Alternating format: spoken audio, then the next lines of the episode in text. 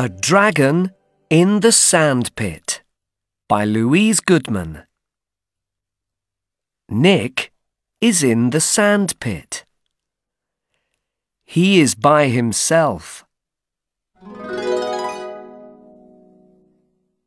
A lady is in the sandpit. But what is this? A dragon is in the sandpit. Huff! Puff! The dragon wants to get the lady.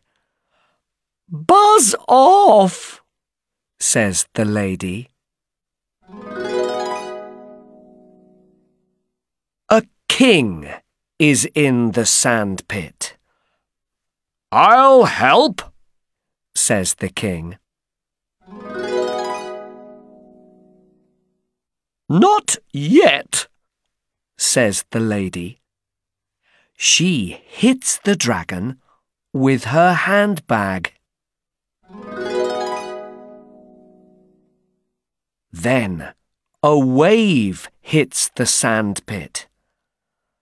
The dragon, the lady, and the king are swept off.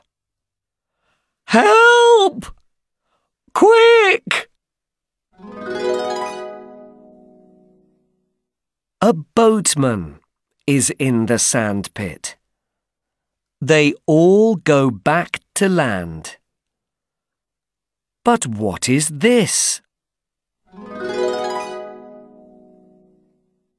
Dad is in the sandpit. Was it fun? says Dad. Yes, said Nick, and smiled to himself.